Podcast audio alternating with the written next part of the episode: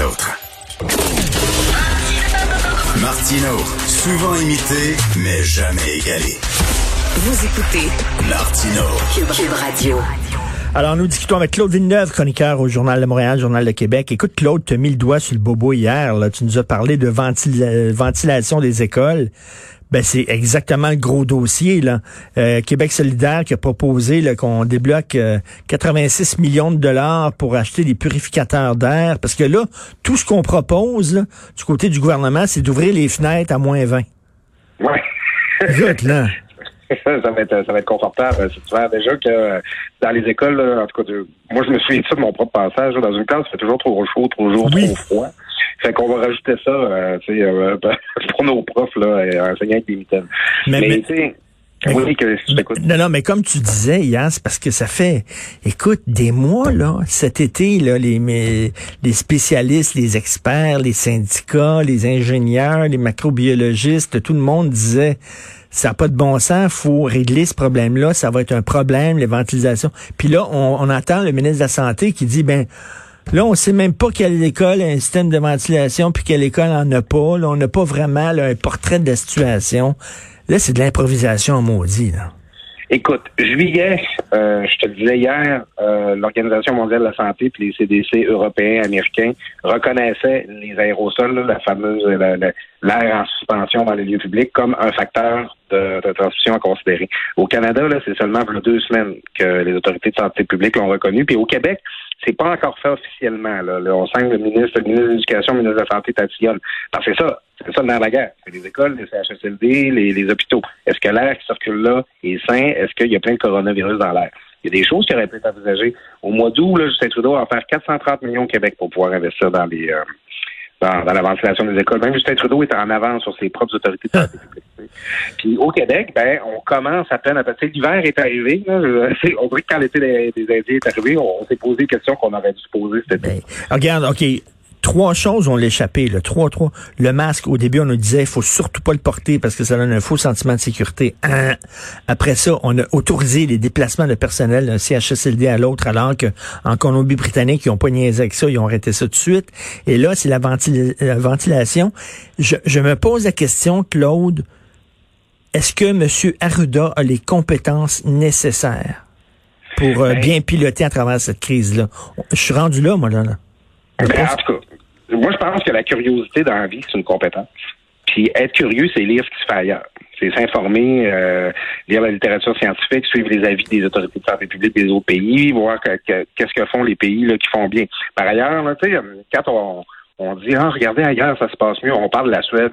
Non, la Suède c'est pas là le miracle. Le miracle c'est au Japon, en Corée, puis à Taïwan. Puis eux, ils ont investi dans la ventilation. Ils l'ont fait après le SRAS. Ils l'ont fait encore cette fois-ci durant la crise actuelle.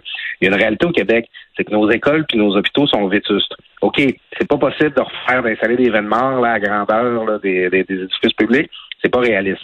Mais l'objectif qu'on a dans cette crise-là, c'est de ralentir la transmission jusqu'à ce qu'il y ait un vaccin trouvé pour éli- éliminer la pression sur notre système de santé. C'est ça qu'on vise.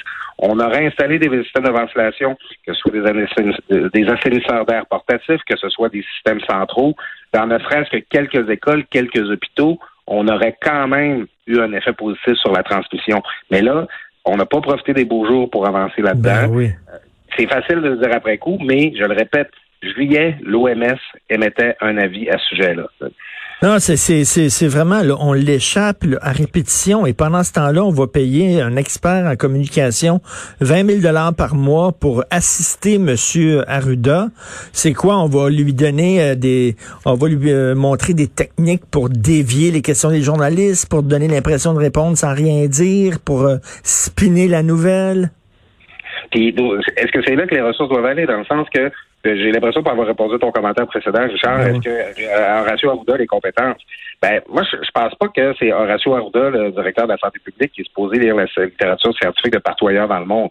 Je me demande, par contre, comment il est conseillé. Les experts qui sont autour de lui, euh, autour de lui, l'INSPQ qui conseille la santé publique, euh, ils ont dormi sur la suce, eux autres aussi. Est-ce que Horacio Arruda a besoin de quelqu'un pour l'aider à mieux préparer ses points de presse. Je suis pas contre leur remarque, là, des fois, on, on le perd, le docteur Arruda, il faisait rire au début avec ses tartelettes portugaises, mais des fois, là, ça commence à être parabiscoté.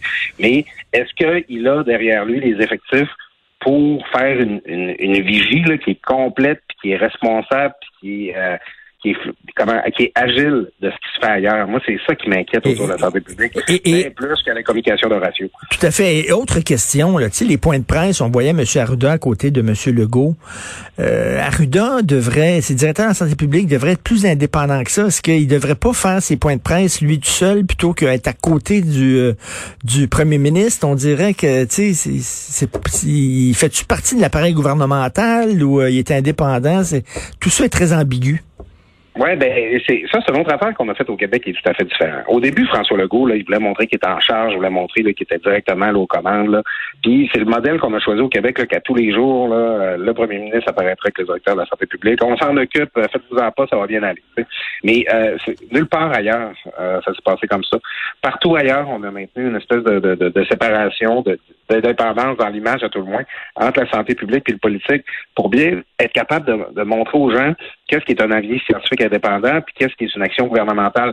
Parce que c'est ça que le gouvernement il peut pas toujours suivre la science, en guillemets, dans le sens que lui doit mitiguer avec les enjeux économiques, avec les, enjeux mm. sociaux.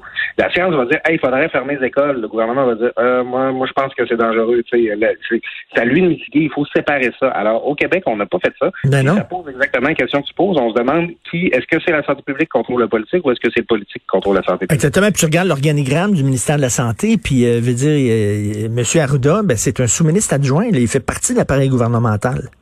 Tout à fait. Il est nommé par le Conseil des ministres. Son contrat a été renouvelé pendant la crise, par ailleurs. Il, euh, il arrivait à l'insuffisance. Puis, tu sais, euh, bon, euh, euh, non, César, ce que César. Euh, Horacio Arruda a été nommé par les libéraux. Il a travaillé sur le gouvernement du PQ. J'étais là, puis je peux te dire qu'on a adoré travailler avec lui. Là, euh, il est, là il est à la CAC. Il, ben, en fait, il a, été renouvelé par la CAC. c'est une figure qui n'est pas partisane, Horacio Arruda, qui a, qui a, une crédibilité dans le milieu de la santé publique. Par contre, euh, moi, j'ai pas de misère à imaginer que, euh, tu sais, euh, ça, Arruda, ça fait à depuis le mois de mars, qu'il doit, doit, quasiment dormir là, dans, le bureau du premier c'est sûr qu'il y a une possibilité qui finit par s'établir, là, puis oui. j'aurais même une complicité. Ça peut, ça, ça, nous a aidé au début de la crise, là, quand c'était le temps d'aller poser le message puis de mobiliser les gens. Mais euh, je suis pas sûr que cette approche-là euh, est encore la bonne pour générer le plus de confiance des citoyens. Euh, tout à fait. Écoute, tu veux parler, en parlant de confiance des citoyens et de cynisme, l'UPAC, là. Écoute, ils ont toute une compte à remonter pour rebâtir leur crédibilité, eux autres. Oui, puis bon, ce qui confirme cette impression-là, Richard, ce qui est une bonne nouvelle, c'est qu'ils le savent. Euh, depuis une dizaine de jours, l'UPAC est dans une espèce d'opération de relations publiques. Là.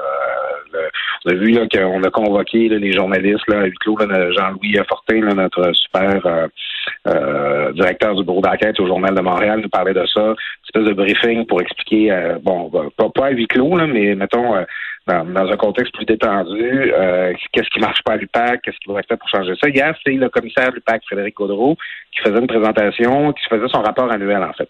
Puis a admis, euh, puis j'ai trouvé ça assez rafraîchissant que euh, il y avait eu des problèmes à l'UPAC. Il y avait eu une perte de confiance entre les procureurs puis le, l'ancien commissaire Robert Lafrenière.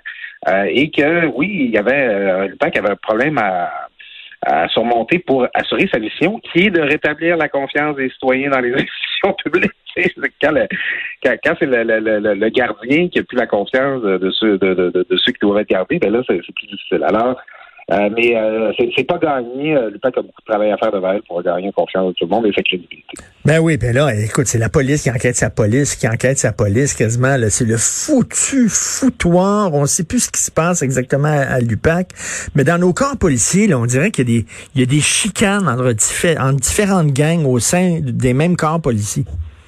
Écoute, moi, il y, a une comparaison que j'aime bien faire dans mes chroniques qui déplaise à, à deux euh, à, à, deux clientèles, c'est-à-dire euh, les euh, mes amis plus féministes et les policiers. Mais je trouve, je pense que ça magouille plus, ça se parle plus dans le dos euh, dans un corps policier que dans un salon de coiffure. mais c'est vrai. C'est des petites gangs, ça s'aillit entre eux autres. Ah, la gang du SPVM, on les aime pas quand on est à la SQ. À la SQ, ils n'aiment pas les SPVM. Tata, là, il y a des clics. Un tel était chum avec l'ancien chef. Là, ils ont un moment le chef change, puis là, ben, l'autre gang veut pas se rallier. Puis ça magouille. Ça, ça, ça a l'air une série policière cheap, mais c'est la réalité. on voit qu'à l'UPAC, qui est une unité formée de corps policiers ici de différentes escouades, euh, ben c'est ça. Il y a cette rivalité-là, ces petites chapelles-là qui se sont créées. Puis à un moment donné, il y a eu des fuites. Fait que là, ça s'est mis là, à, enquêter. C'est là que la perte de confiance est arrivée. Quand ben la première a demandé à ses policiers d'enquêter sur leurs collègues.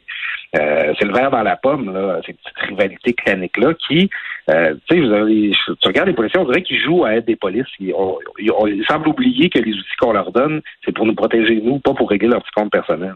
Parfait. Ben, merci beaucoup, Claude. Tu voulais nous parler euh, aussi, là, devrait-on enseigner le racisme systémique et le privilège blanc à l'école? Mais Mathieu Bocoté va nous en parler à partir de 10 heures, puis je pense qu'il pense exactement la même chose. Sa réponse, non. merci, merci Claude. Puis je suis sûr qu'on aura l'occasion d'en reparler. Certainement. On se reparle demain. Merci beaucoup.